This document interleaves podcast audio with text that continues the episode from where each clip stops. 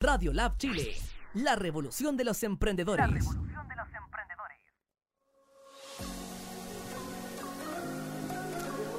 Buenos días amigos emprendedores e innovadores de Chile. Estamos en Alfinanzas y les, doy les da la bienvenida a Roberto Vargas. Hoy estoy reemplazando a nuestro querido Víctor Morales que está por México.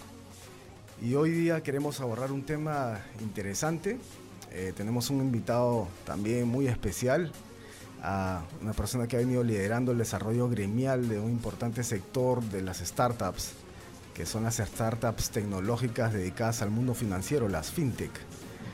Y estamos hoy con José Santomingo, es el presidente de la Asociación de Empresas de Innovación Financiera de Chile, Fintech Chile o Fintech Chile. Y vamos a navegar con él en esta hora para dedicarnos a entender mejor qué es Fintech, cómo los emprendedores y los que tienen alguna idea asociada a los mercados y servicios financieros pueden emprender y dar un paso más. Y también hacia dónde nos podemos mover, no solamente en Chile, sino poniendo en Chile en dos grandes ah, procesos la integración del bloque de la Alianza del Pacífico y la importancia eh, y compartir experiencias de otros países en otro bloque como el de APEC. Entonces, eh, José, eh, bienvenido a Radio Roberto, ¿cómo te va? ¿Cómo estás? Muy bien, muchas gracias. Bueno. aprecio mucho el, el, tiempo que dedica Finte Chile para promover el espíritu emprendedor justamente en esta vertical importante de startups.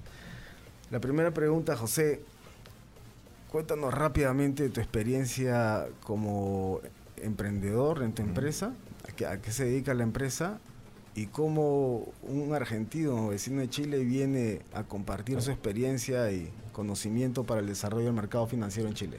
Bueno, primero muchas gracias Roberto por esta oportunidad, porque creo que es muy importante conocer realmente todos eh, de qué se tratan las fintech, las oportunidades que hay y demás.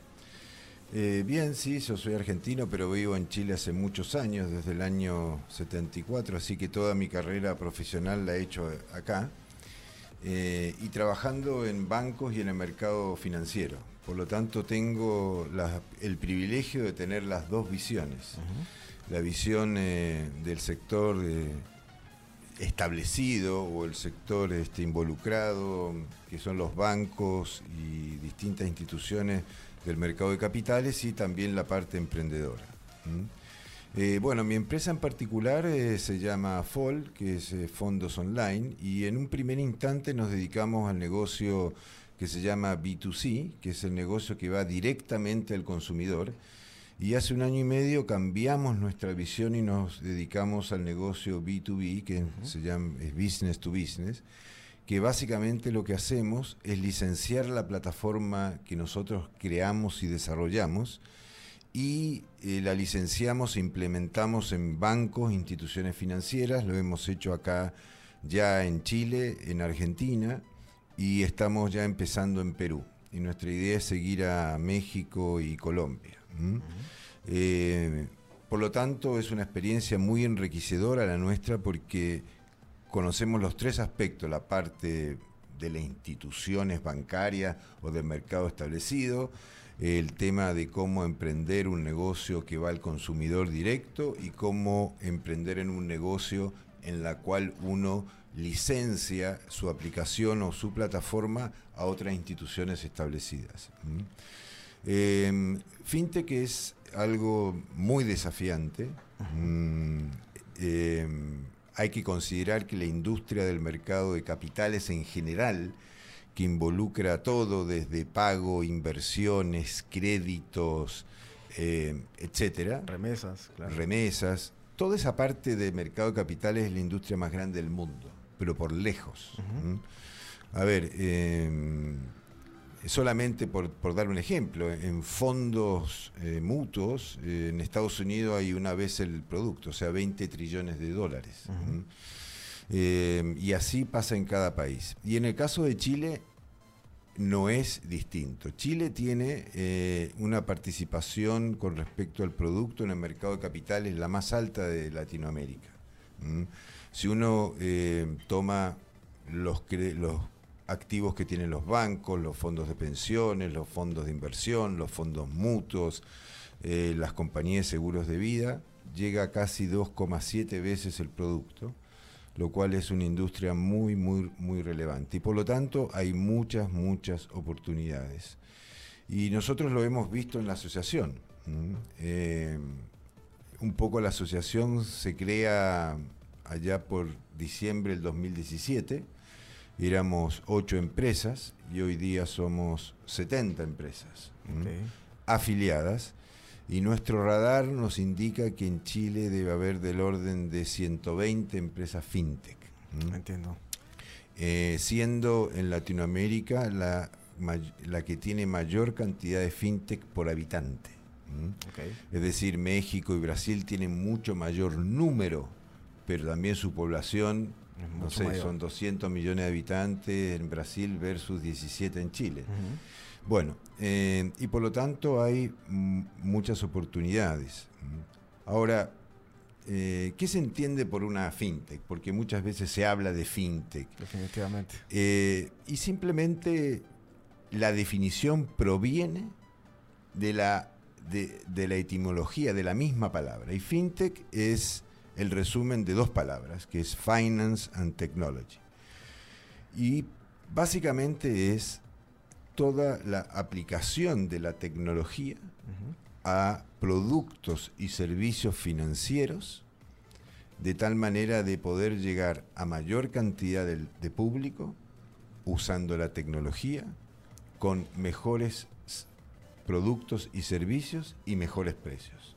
Esa combinación eh, virtuosa hace eh, del éxito que han tenido eh, este tipo de empresas, no solo en el mundo, sino en la región.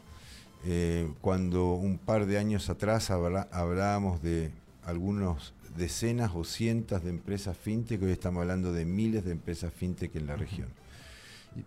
Y por lo tanto, es justamente eh, la respuesta a esta gran oportunidad que existe, eh, porque eh, los servicios tradicionales, o mejor dicho, los productos y servicios como tradicionalmente se entregaban a las personas, no están cumpliendo con lo que estas mismas personas demandan. Por supuesto. Sí, es importante siempre para los emprendedores e innovadores que quieren entrar en este sector millonario o billonario, eh, entender los recursos que las propias fintech, las startups tecnológicas financieras necesitan. Eh, José, para ti, ¿cuál es el principal recurso que debería tener un equipo fundador de una futura fintech? A ver, aunque parezca de perogrullo, lo primero, segundo y tercero más importante es el equipo, son las personas. Y uno lo ve cuando se entrevista con Venture Capital, con estas eh, empresas que arriesgan capital de riesgo. Obviamente, lo primero que se fijan es en el equipo, porque ese es el equipo que va a permitir lograr el objetivo, lograr la idea. Yo siempre digo que la idea es importante, la idea, el concepto es importante, pero más allá eh, de la idea es la ejecución. O sea, ideas hay muchas, eh, hay más ideas que gente en la Tierra. El tema es que la diferencia entre, o sea, la distancia entre el éxito y la idea es la ejecución. Es cómo yo llevo a cabo esta idea. Y esta llevada a cabo es la hace las personas. De acuerdo. Entonces, ese es el primer tema muy relevante. Por lo tanto, elegir el equipo y elegir los socios es lo más, lo más importante. De acuerdo. Y hay una característica especial en este tipo de empresas que las lleva justamente a escalar y replicar sus modelos en otras regiones, otros tipos de regulación y otros esquemas dentro de la economía, que es la cooperación. ¿Cómo nace FinTech Chile? A ver, FinTech Chile nace a ver, eh, la historia más simpática es que durante mm, el año 2016 y parte del 2017, eh, los emprendedores, que generalmente son jóvenes, yo soy el más viejo de todo este equipo, eh, nos juntábamos, no sé, los jueves a tomar cerveza, a conversar, etcétera, hasta que nos planteamos diciendo, mira, en realidad, si queremos ser escuchados, si queremos tener alguna este, grado de incidencia, relevancia, creo que teníamos que organizarnos de una manera más formal. ¿Y por qué? Porque uno tiene que adaptarse de acuerdo al uso y costumbres de cada una de las sociedades. La sociedad eh, no va a cambiar por uno, uno tiene que adaptarse a eso.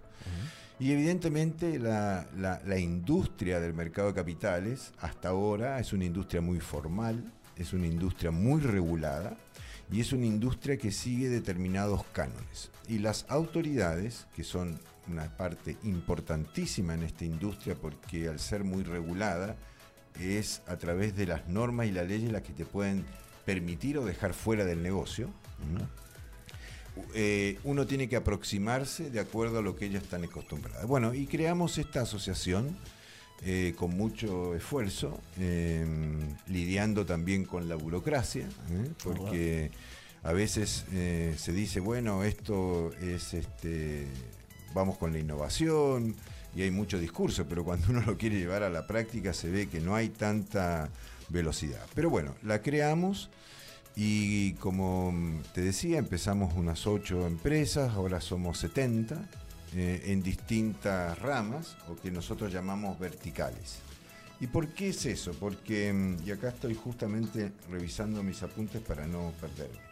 Y justamente por qué? Porque yo siempre pongo el siguiente ejemplo. La fintech, decir fintech es como decir medicina. O sea, hay médicos, pero hay médicos que son traumatólogos, neurólogos, psiquiatras, oculistas, etc. Son todos médicos, pero son muy distintos entre sí. Bueno, con la fintech pasa algo parecido, en el sentido de que son todas empresas que aplicando la eh, tecnología proveen de productos y servicios financieros, pero están divididos de acuerdo a la especialidad o, a, o a lo que estas empresas se dedican. Es decir, como el subsector, el nicho de la industria donde se especializan. Sí, hay, mira, distintos países que la han agrupado de distintas formas. Por ejemplo, hay una empresa que se llama Finovista, que recorre todo este ámbito fintech y reconoce como 15 sectores distintos. Eh, porque bueno, es un estudio mundial de cómo están las fintech. En el caso de Chile nosotros eh, la dividimos en siete sectores. Una, un sector es lo que se llama el financiamiento colectivo y préstamo, que es lo que se entiende por eh, crowdlending o crowdfunding, que después podemos ir a cada uno de estos sectores. El otro esto, el segundo es todo lo que se refiere a pagos y billeteras virtuales. El otro es lo que se de, todo lo que está en la negociación o intermediación de activos digitales que usan tecnologías tipo blockchain. Por ejemplo, lo más conocido son las criptomonedas, pero hoy por hoy existen los tokens que representan activos que se transan y que en Chile no está muy desarrollado, pero sí en Europa, en que se transan hasta obras de arte, hasta terrenos, departamentos, etc. Después está todo el sector de remesas, es decir, eh, hay empresas de tecnología que permiten que personas envíen plata desde Chile o desde fuera de Chile hacia Chile o dentro de Chile de una manera más expedita, tecnológica, más rápida, etc. Eh, después está el área de seguros, eh, que es la tecnología aplicada a seguro. En Chile tenemos una empresa en la cual eh, hace eh, un seguro de autos por kilómetro, por uso, una cosa muy novedosa. Después tenemos todo lo que es la infraestructura tecnológica aplicada a las finanzas, que es el caso, por ejemplo, nuestro, que nosotros proveemos de infraestructura tecnológica para, en nuestro caso, el mundo de las inversiones, otro lo hace para el mundo de la contabilidad, otro lo hace para el mundo de la gestión de inventarios y demás. Y por último está todo lo que se refiere a gestión de finanzas personales, es decir, son plataformas, sitios de internet que o educan a, las personas en materia de inclusión financiera, eh, o, perdón, de educación financiera, o bien le permiten obtener eh, em, productos de inversión y demás. Porque un aspecto muy importante que tienen este, las fintech es la inclusión financiera. en muchos países em, de nuestra región, hablando de México hacia el sur, la inclusión financiera no es muy grande.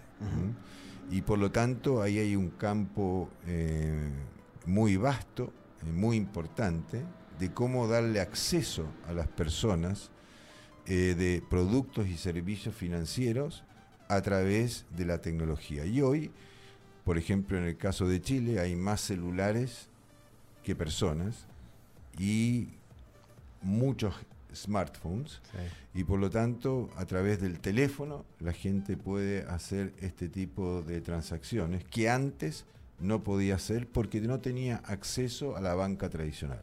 De acuerdo. Has mencionado algo muy importante, José, que es, eh, digamos, el, el, alma de las startups fintech, ¿no? Eh, el servir mejor mm, y cómo incluir mejor. Incluso este, este concepto de inclusión financiera ha sido ya sobrepasado y algunos hablan de la atención de sectores subservidos, mm. ¿no? Hay alguna teoría por ahí que están eh, esbozando y exponiendo diferentes organismos multilaterales como el BID, por ejemplo, que hace este estudio fintech en la región. Estoy revisando la página de Fintech Chile, fintechchile.org, que los invito a todos ustedes a revisar y veo que la, visión, la voy a leer literalmente, es convertir a Chile en el hub fintech más importante de Latinoamérica. ¿Qué nos falta, José? ¿Qué crees? ¿Dónde está el secreto para dar salto, convertirse en el líder de la región? Bueno, em, bueno, son varios temas ahí simultáneamente. A ver, desde hace mucho tiempo, yo te diría que vengo escuchando esto desde el año 98 en que Chile quiere convertirse en el centro financiero de la región. Em, y ahora, recientemente, el ministro de Hacienda acaba de eh, recordar esa idea, reenfatizar esa idea de eh, volver a ser el centro financiero de la región. Pero hace 20 años que vinimos anunciando esto mm. y no se concreta. Básicamente, eh, yo creo de que, en primer lugar, eh, hay que atreverse.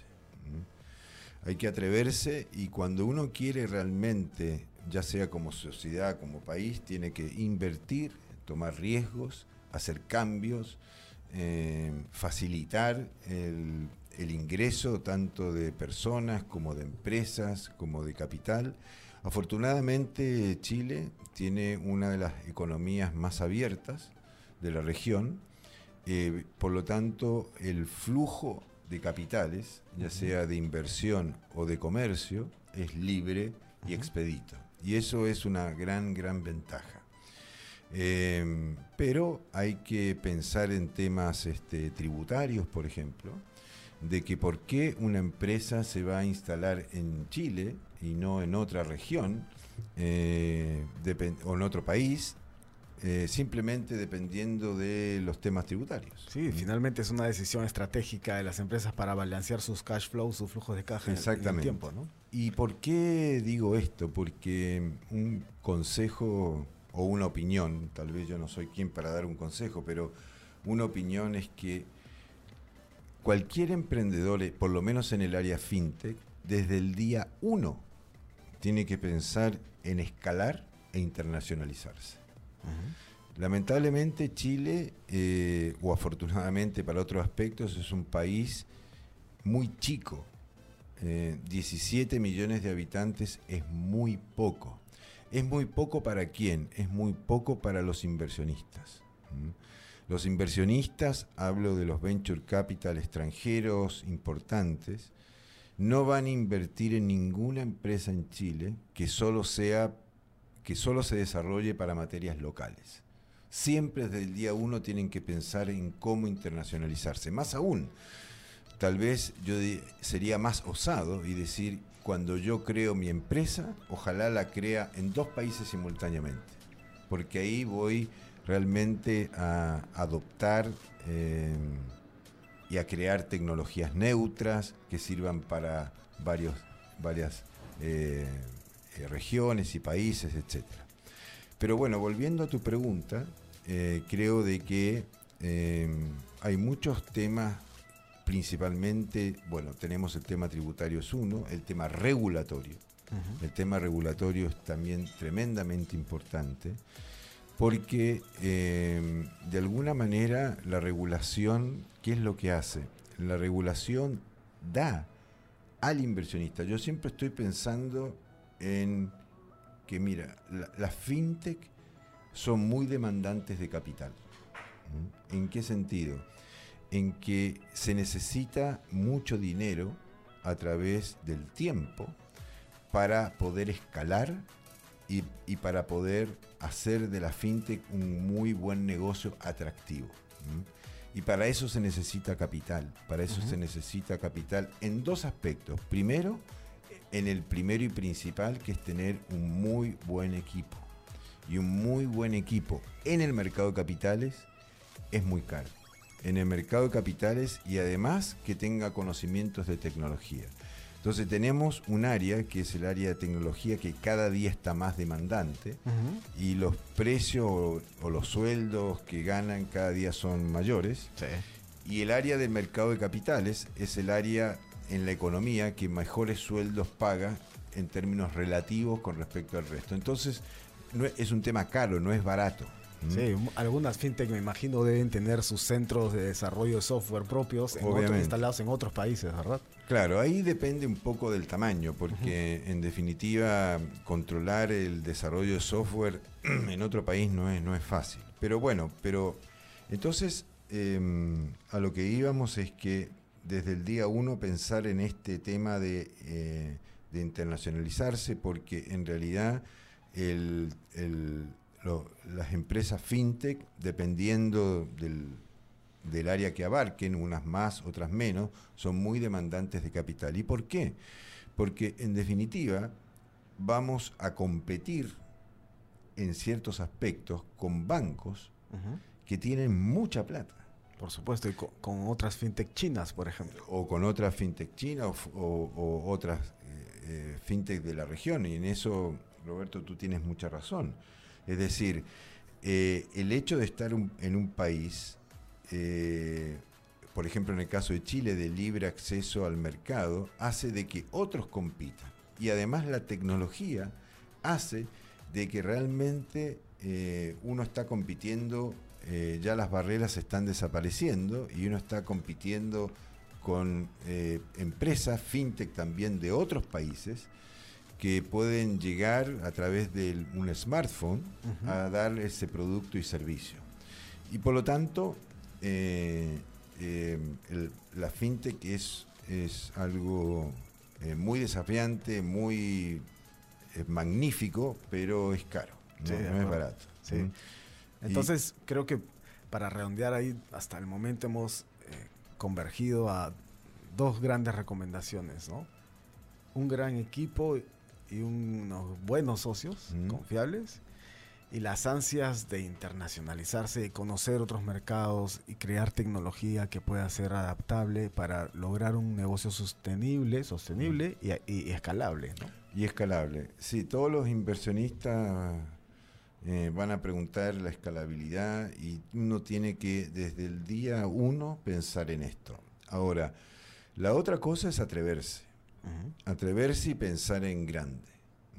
No decir, bueno, voy a hacer un negocito, no. E, eso no resulta.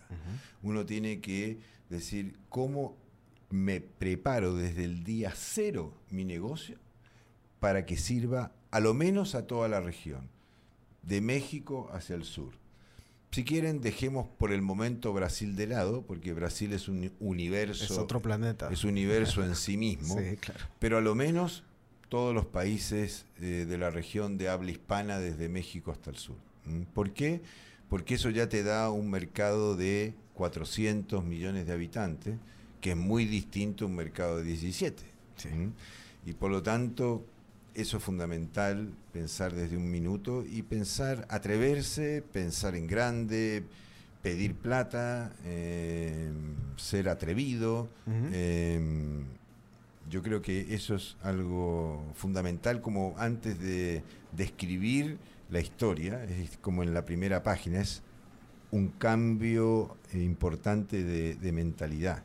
Sí, que se instala precisamente en el ADN del tipo de emprendedores que todos nosotros buscamos aquí en Chile. Así es. Exacto. Y cuéntanos, José, la asociación, ¿qué recursos le da a sus socios? ¿Qué, qué- qué les ofrece como institución que los representa? Bueno, em, como te decía, la asociación ya cuenta con 70 socios y esperamos llegar a 90 a fin de año, porque estamos, eh, se están ingresando el orden entre 6 y 8 empresas por mes aproximadamente. Eh, hay un proceso definido por el directorio para aceptar a cada una de las empresas. Ahora, ¿qué le ofrecemos? ¿Mm?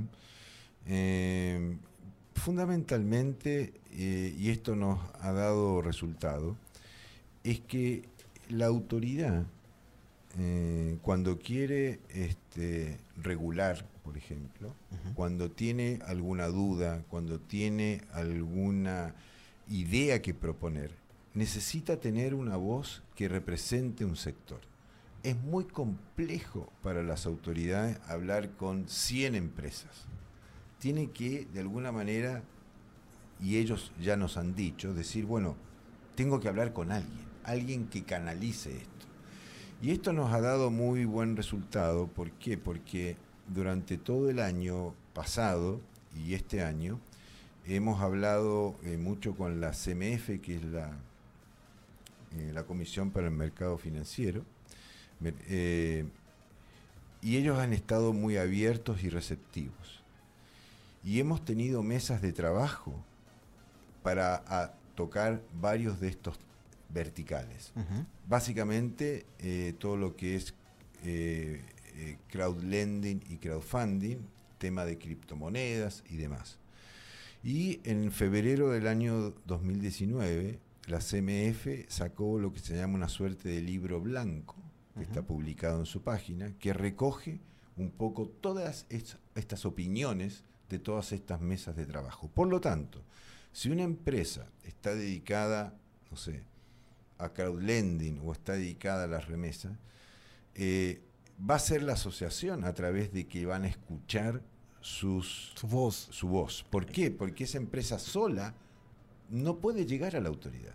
Exactamente. Pero nosotros nos hemos reunido con el Consejo, nos hemos reunido con el Ministerio de Hacienda, eh, no porque seamos eh, los más inteligentes y los más lindos del barrio, sino porque obviamente necesitan tener una voz que represente este sector. Ahora, a través de estas verticales, que a su vez están representadas en directorios, eh, cuando se toca un tema, obviamente va todo este, esta vertical, este sector, en nombre de la asociación a hablar con la autoridad y obviamente ellos son los expertos. Cuando uno quiere hablar, no sé, de comercialización o trading de criptoactivos, van a ir las empresas que más saben de este tema, De pero lo van a canalizar a través de la asociación. Es súper importante entonces esta construcción otra- individual sí. para llegar a una propuesta colectiva. Exactamente. Y la otro tema es que también nosotros contamos en la asociación con un comité jurídico, que son eh, seis prestigiosos estudios de abogados, en los cuales colaboran con la asociación para elaborar todas las comentarios respecto a las propuestas de ley y demás. También tenemos instancias en las cuales de manera bimestral o trimestral hay sesiones con la Asociación de Fondos de Inversión, la Asociación de Venture Capital de Chile, en la cual está toda la asociación y van las distintas empresas a hacer una presentación, un pitch, y tienen acceso a todos estas, estos inversionistas. Estos capitales. sí. Ahora, los inversionistas también les sirve, porque dicen, bueno, acá hay 100 empresas, ¿dónde las encuentro? Todas Bueno, juntas. En la asociación. De acuerdo. Entonces ahí también tienen otra oportunidad. Por otra parte, la asociación pertenecemos a la Alianza Iberoamericana de Asociaciones FinTech, que son 17 asociaciones de 22 países desde México hacia el sur, incluye Brasil y además incluye Portugal y España. Y hemos creado esta alianza, que lo cual, por ejemplo, a mí me ha servido mucho, porque cuando uno quiere ir a un país, se comunica directamente con el directorio de la alianza de la Asociación FinTech de Perú o de México y te van a dar todos los contactos, la ayuda, te van a decir cómo es el mercado, esto es lo que está pasando, etcétera. Y se canaliza a través de la asociación. Ah, qué interesante. Es como una confluencia de fuerzas que cooperan entre sí para que las, los emprendimientos nacientes o aquellos que están evolucionando puedan aterrizar más suave en otros países, ¿verdad? Por ejemplo, en el caso nuestro, que hemos estado en Perú, hemos, hemos llegado a través de la alianza y nos han recibido, nos han atendido estupendamente, nos han hecho muchas reuniones con las eh, instituciones financieras y demás. Em, y lo que nosotros también promovemos, porque tenemos un, un, servicio que se llama FinConecta, en la cual ya hay bancos y muchas instituciones que se están acercando a la asociación porque quieren estar cerca de esta industria. Y acá se da eh, algo que ha ido evolucionando a través del tiempo y que es cuál es la relación que las empresas, nuestras empresas fintech tienen que tener con los bancos, con el mercado de capitales. Ahí hay desde mitos hasta mitos urbanos hasta teoría pura, ¿verdad? Claro. Yo soy muy, muy partidario de la colaboración. Lo que en inglés han encontrado, siempre los ingleses encuentran una palabra especial para todo, que es el competition, que es colaboración y competencia. Sí, por aquí en América Latina algunos lo han llamado fintegración. Sí, ¿Ah? claro. Ahora, em, lo que pasa que em, obviamente los bancos a muchos nos ven competidores eh, y, y las mismas fintech ven a los bancos como, eh, como agentes obstaculizadores de la innovación. Y yo creo que uno tiene que ponerse en una posición de tratar de entender las dos partes. Eh, yo también, porque también vengo de, esa, de ese lado, entiendo también a los bancos. Los bancos también tienen eh, muchas obligaciones, cada día más exigencias normativas, una de ellas Basilea 3. y, por lo tanto, eh, como es natural, quieren defender su parcela del negocio. Es como cada uno de nosotros, si no, no es más difícil que eso. Si uno tuviera un negocio que le va yendo muy bien y empieza a aparecer competencia, a uno no le va a gustar. Eso es natural. Pero, eh, y por otro lado, las fintech dicen, bueno, pero yo estoy proveyendo servicios que la banca no ha previsto durante todo este tiempo y tampoco lo pueden hacer, porque eh, la banca no tiene la rapidez y no tiene la mentalidad que tiene un equipo emprendedor. De acuerdo. Eh, los emprendedores, los que yo conozco y los que trabajan conmigo, gente que se queda a dormir con tal en la oficina con tal de sacar un proyecto adelante. Muchas veces lo hacemos. Sí, es, es como un espíritu distinto. Entonces yo creo que acá se da algo que es muy interesante. Por un lado, está el, la persona, el cliente. Y el cliente, cuando se, de plata se refiere, privilegia mucho la solvencia, la seguridad. Sí, son más prudentes. Exactamente. Eh, cosa que los bancos gozan porque tienen siglos de existencia. Y los bancos y las personas privilegian dos cosas, la solvencia y seguridad y los precios. De acuerdo. ¿Ok? O sea que está bien, yo voy a un banco que sea solvente, pero que me cobre algo razonable. Pero por otro lado demandan innovación, agilidad, atención 24 por 7, tecnología y demás. Y eso lo proveen las fintech. Entonces acá se da eh, todos los condimentos para lograr una muy buen plato. Sí, totalmente de acuerdo. Que es la colaboración entre aquellos que históricamente dan esta solvencia y seguridad y esa historia y los que aportan tecnología. Y esa unión tiene que producirse. No será ahora, pero se va a producir. Y en estas discusiones que hemos tenido, conversaciones en la Asamblea, eh, yo lo que trato de alguna manera de expresar es que con estas características que he dado, las fintech necesitan de los bancos y los bancos necesitan de las fintech. Falta esta suerte de reconocimiento, porque de alguna manera también a las instituciones establecidas les cuesta reconocer que no pueden hacer de una manera tan eficiente ciertas cosas como en el área de tecnología. Sí, evidentemente es un compartir de valor, un alineamiento de interés y valor. Eh, los bancos, las instituciones tradicionales del mercado y la industria financiera van a compartir lo que saben mejor, que es cumplir los mayores estándares, por ejemplo, regulatorios, ¿no? para proteger a los clientes, a los inversionistas. Pero el otro lado eh, siempre es la cuestión de poner al cliente en el centro, por el lado de la fintech, y pensar como si fuera en, el, en la propia piel, en los dolores del consumidor.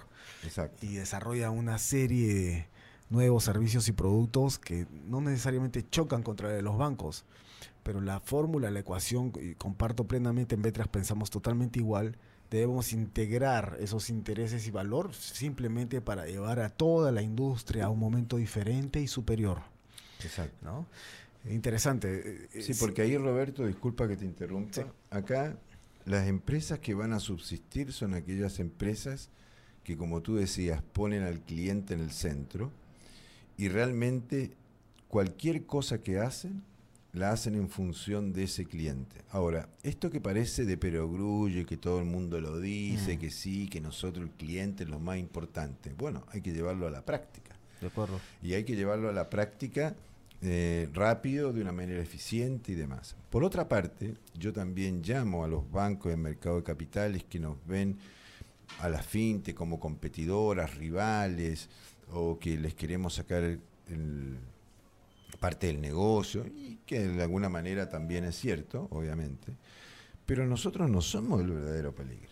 El verdadero peligro está en las Big, Tech. Big Tech. Están en los Amazon, están en los Google, están en los Facebook. Esas son las más cercanas, pero hay otras Big Tech que están cruzando el charco, ¿verdad? Exactamente, o Tencent de, las chinas y demás. Y que, el día que se despabilen y despierten y digan, va, y Chile podría ser.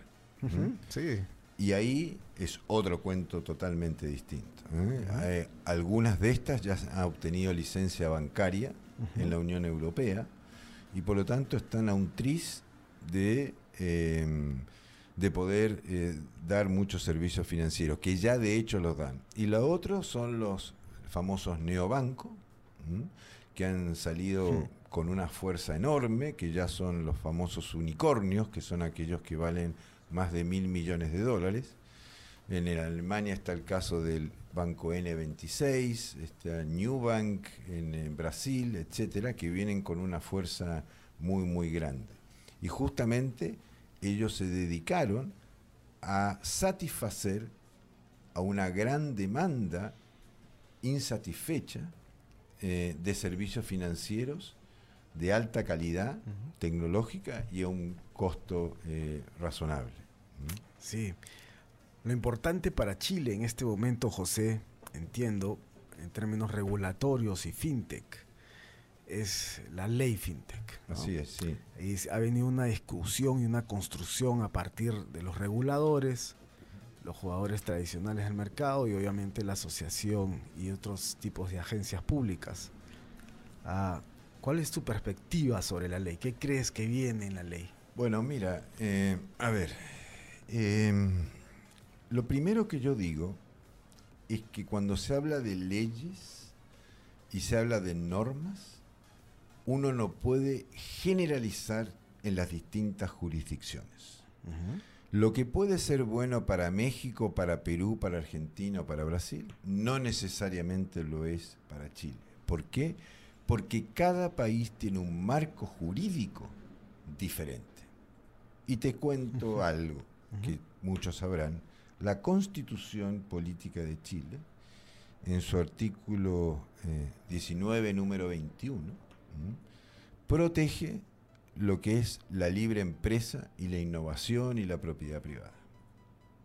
Por lo tanto, lo que el espíritu de esa norma dice es que toda persona tiene el derecho a desarrollar libremente una actividad económica, es la libertad económica. Salvo que esa actividad esté expresamente regulada. Por ejemplo, tú puedes hacer un banco, claro, pero hay una ley de bancos. Una compañía de seguro, claro, pero hay una ley de seguros. O intermediario de valores, está la ley del mercado de capitales. o quieres hacer un fondo, está la ley única de fondos. Y así sucesivamente. Pero yo pongo un ejemplo, las criptomonedas. No está regulado. Pero una cosa es que no esté regulado y otra cosa es que sea ilegal. Exactamente. Son dos temas totalmente distintos. Entonces, dicho ese marco jurídico, no es lo mismo porque en otras jurisdicciones, en materia de mercado de capitales, las normas establecen que tiene que estar previamente autorizado para realizar cualquier actividad del mercado financiero. Y en Chile no necesariamente es así con esto que he explicado. Ahora bien, yo creo que es buena una regulación, sí, es buena, pero es, hay una palabrita que es clave, que es una buena regulación. Sí. Porque tener una regulación mala prefiero no tener regulación. Por supuesto, muchos le llaman en la teoría la prudencia regulatoria. La prudencia, y, sí. y hay algunos ámbitos ya legales, técnicos, muy técnicos, que hablan sobre la gradualidad. Sí. De, las, en las aplicaciones de las normas, ¿no? Claro, mira, nosotros hemos conversado mucho de este tema. Ahora, ¿cuál es la esencia? ¿Por qué creemos o creo de que una regulación es necesaria? A ver, lo pienso desde el punto de vista del inversionista. ¿Mm? Desde, el, desde el punto de vista del inversionista, imaginemos un inversionista extranjero, lo primero que te va a preguntar, primero el equipo, la idea, y después te va a decir, bueno, pero ¿en qué marco regulatorio yo voy a invertir? Porque no sea cosa que invierta 10, 20 millones de dólares. No puedes sacarlos. Y después o me cambian las normas o me dicen ahora todo esto ilegal, perdiste. Claro. ¿Cierto? Entonces eso es importante. Desde el punto de vista del consumidor, también es importante de alguna forma decir, ah, yo estoy operando con una empresa que me provee esta tecnología, estos servicios, pero que además está registrada en algún lugar, que está conocida, que la autoridad conoce, y no es una empresa que nadie conoce y que lamentablemente, por ejemplo, hemos sufrido estas estafas piramidales, etcétera. ¿Y cuál es la gravedad de eso? Que una manzana chica pudre todo el cajón de manzanas. O al menos salen apestando las otras, ¿no? Y pierden esa reputación, ese valor de marca, de confianza. ¿verdad? Claro, porque lamentablemente siempre se extrapola. Dicen, ah, por el caso de una persona o de, dicen, ah, todos son iguales y no son todas iguales. Entonces, esta regulación, obviamente nosotros entendemos que tiene que considerar varios aspectos que son importantes, que le interesa a la autoridad. Por ejemplo, todo lo que se refiere a el control del lavado de dinero y financiamiento del terrorismo. Eso sí. es totalmente lógico, tiene que hacerse. O una... a la defensa del cliente financiero. Exactamente. Después que tengan tecnología este, robustas, ¿cierto? Uh -huh. que protejan la información de los clientes. Eh, por ejemplo, también que resuelvan conflictos de interés. Mm, claro. Se han visto empresas en que de repente no hay esta distinción entre, el, entre los dueños y los clientes y a quién se privilegia primero, etc. Eh, y básicamente lo que nosotros defendemos es lo que nosotros llamamos la proporcionalidad. Uh -huh. Esto es muy importante. Hay dos tendencias, una que te dice la proporcionalidad y otros que dicen la equivalencia. ¿Cómo es la norma en general en Chile? La norma lo que dice es, hay una ley de bancos. Entonces yo regulo a los bancos. O tú eres un banco o no eres un banco. Es blanco o negro. Pero hoy la tecnología ha permitido tener matices. Lo que nosotros en la asociación decimos, señores, por favor, regulemos actividades y no instituciones. ¿Por qué? Porque hoy tú puedes ser un banco, por ejemplo, pero dedicarte solo a una actividad. Por supuesto. ¿Cierto? Sí. Por ejemplo, yo voy a hacer Depósito. créditos o hipotecarios. De acuerdo. Listo. Sí. Pero no voy a hacer comercio exterior, no voy a hacer este, préstamos a corporaciones, ni préstamos de consumo, etc. Por lo tanto, ¿por qué no puede haber una licencia bancaria especial para una determinada actividad? Mm. Esto es lo que yo llamo la que la regulación tiene que ser una innovación en sí misma. Totalmente Pensar distinto. Yo me voy a poner ahora en, en la silla de entrevistado y voy a dar mi ejemplo sobre lo que aprendí en México. En México nosotros en- trataban de encajarnos como una casa de cambio, un transmisor de dinero o u otro tipo de entidad financiera tradicional de las que ya existen. Y finalmente nos dijeron, no, ustedes tienen, son un modelo novedoso, tienen que ir al sandbox. Pero el sandbox, curiosamente, tal como está normado en México, te da un periodo de dos años para operar Mm. con, ciertas flexibilidad, con cierta flexibilidad. Sin embargo, cuando uno egresa, tiene que obtener una licencia precisamente de aquellas entidades mencionadas hace un momento, Así o es. un banco, pero nosotros nacimos, digamos, para superar eso y, claro, conceptualmente y legalmente quieren encajarnos en el mismo saco. Entonces, finalmente, me- lo que me recomendaron prácticamente sin decírmelo era que, te- que tenía que aplicar a una licencia de banco después de dos años. Y yo le decía, señor, yo no soy un banco. Entonces, y, y claro, transgrede el, el principio libre empresa, ¿verdad? Porque me están forzando a ponerme un saco de, de talla XL cuando peso 50 kilos. Eh, y al mismo tiempo incide en la función de costos que tiene que enfrentar el Obviamente. emprendimiento porque tienes que contratar ciertos tipos de profesionales mucho más especializados y técnicos, otro tipo de abogados, escalar y tener un radar permanente para que te guíen con el tema Así regulatorio, Sí. Etcétera, etcétera. Y es importante justamente este principio de proporcionalidad interesante. Lo que pasa es que este principio eh, es muy importante. ¿Por qué? Porque en definitiva las exigencias, los controles, eh, los capitales asignados van a ser directamente en función del riesgo específico de la actividad que te dedicas. Entonces, si yo no voy a hacer comercio exterior, no me exijas cumplir con las normas de comercio exterior, porque no me voy a dedicar a eso. O si voy a ser un intermediario de valores que me voy a dedicar solamente a una actividad específica, bueno, regúlame de acuerdo a esa, esa actividad. Eh, yo creo que eso es muy importante. Por ejemplo, eh, Brasil en ese sentido es un ejemplo que ha creado distintos tipos de licencias dependiendo de esta actividad.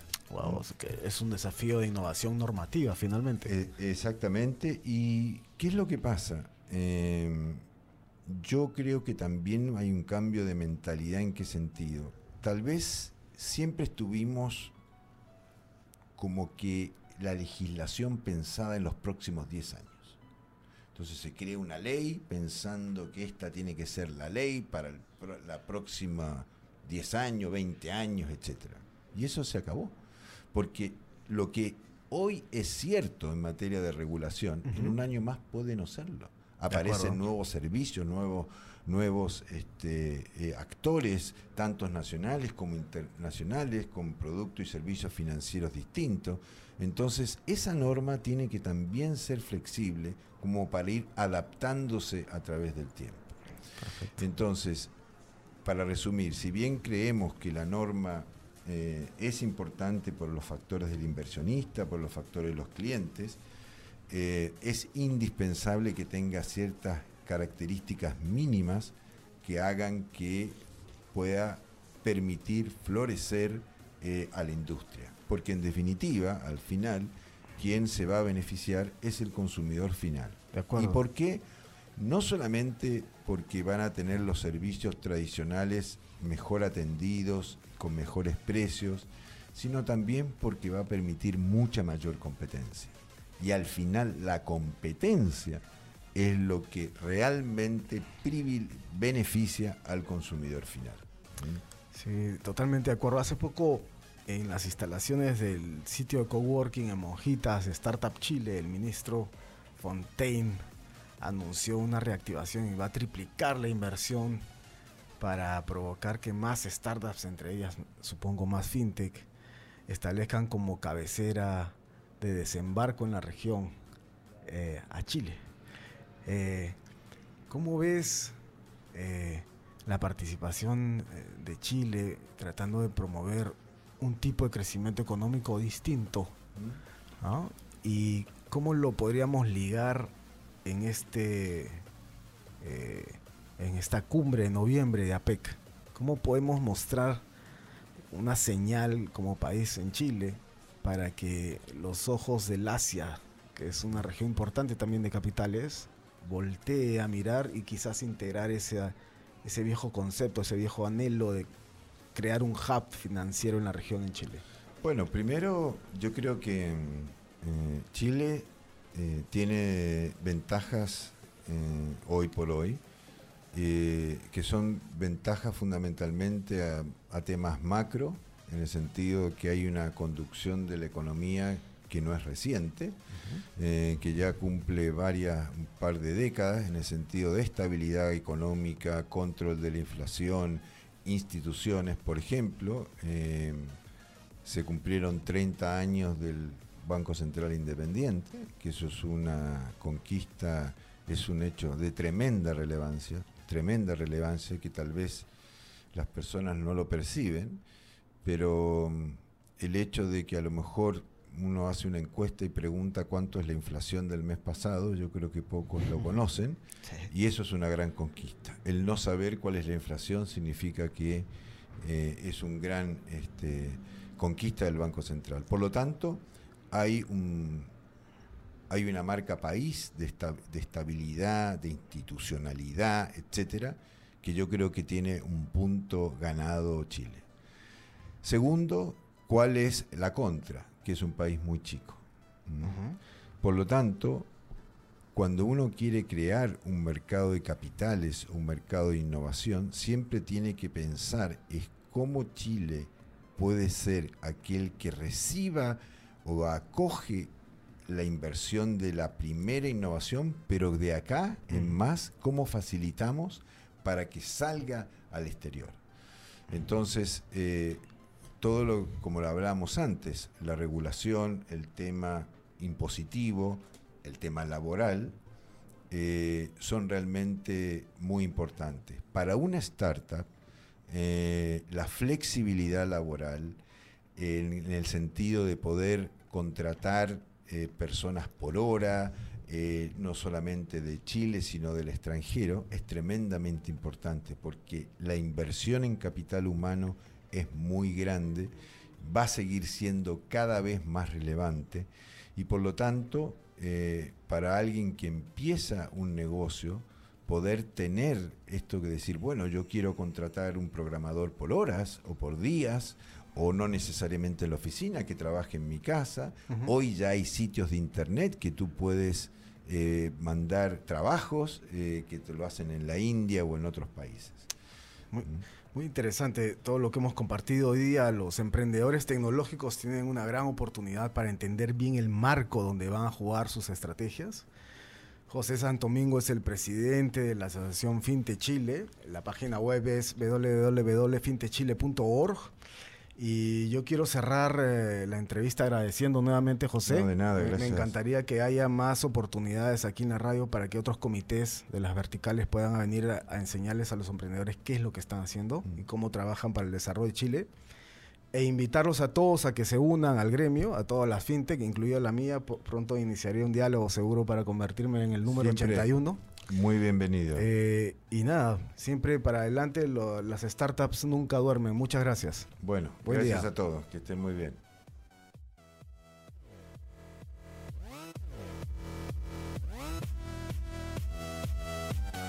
Somos lo que tu emprendimiento necesita.